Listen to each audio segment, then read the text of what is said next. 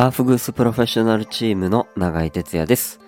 この配信では熱波師である僕がサウナやアーフグースについて SNS だけでは伝わらないお話を自由気ままにお届けしている配信です。はい、えー、こんばんは。約1週間ぶりの配信となりました。えー、この1週間は結構いろいろ飛んでまして、えー今回の配信ではですね、先日行ってきた三重県の話をしたいなと思っておりますけれども、えー三重県のですね、えー四日市にあるお風呂カフェ湯守座というところに行ってきました。えー今回はですね、えー同じ三重県のいなべ市に新しく4月にオープンする予定のお風呂カフェ、えー、あげき温泉というところのアーフグース開発に、えー携わっておりまして、えーまだ現場自体は工事中ということで今回湯守座をお借りして休館日でしたね。休館日の湯守座の、えー一部分ちょっとお借りして、えー、あげき温泉に携わるスタッフの皆様へ向けたアーフグーストレーニングを、えーしてまいりました。えー実際にアーフグースをこうこの数年で始めた方々たくさんこう始めるきっかけいろいろあったと思うんですけど、えーその中で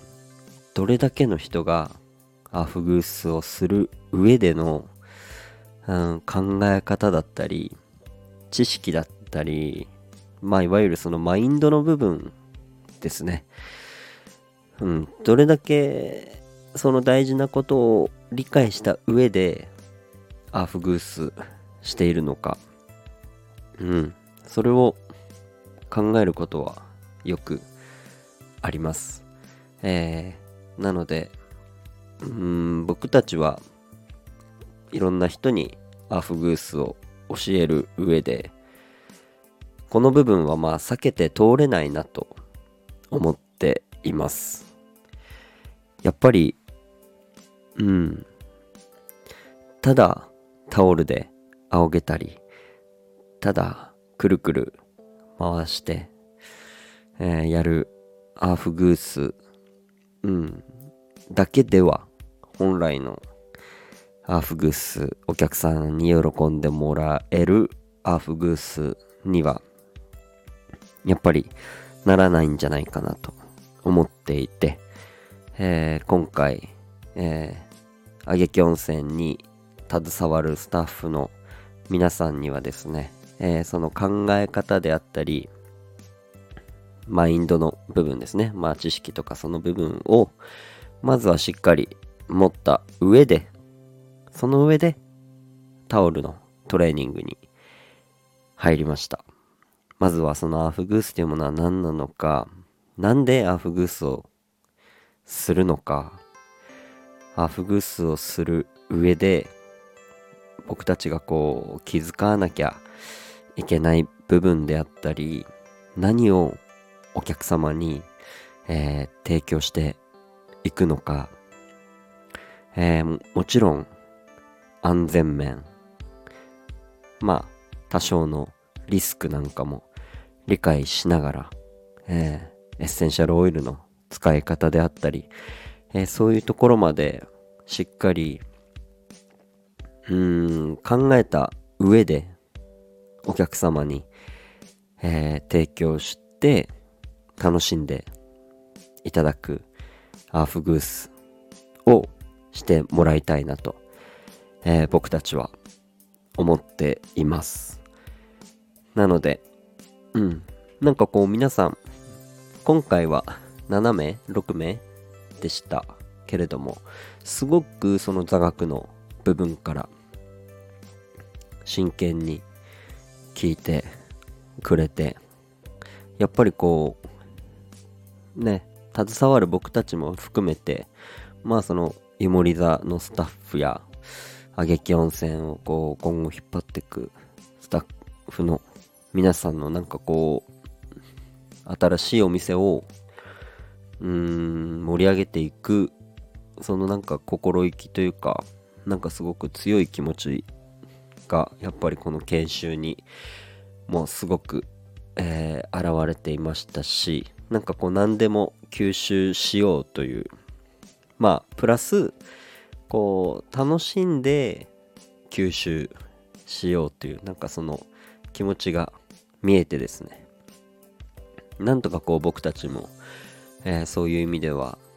えー、最大限の、えー、協力をしてねお店が盛り上がるように、え協力していきたいなと、え思いながら、え講習させていただきましたけれども、ね、1日講習ということで、え、今回は同じチームの、え、後藤熱子さんと一緒に行ってきました。短い時間だったんですけれどもその短い時間でも本人その講習を受けてくれる、えー、皆さんのなんかこう、まあ、やる気だったりなんかそう強い気持ちがこう短い講習の中ですごく上達を早めていったなっていう。感覚がありました。最初からやっぱタオルがこう触れる人っていうのはなかなかこういなくて一人だけねいたんですけど、まあ、それ以外の人たちはもうほぼ初心者だったんですがこの講習会が終わる頃には基礎技のなんかこうきっかけをしっかりこう掴んで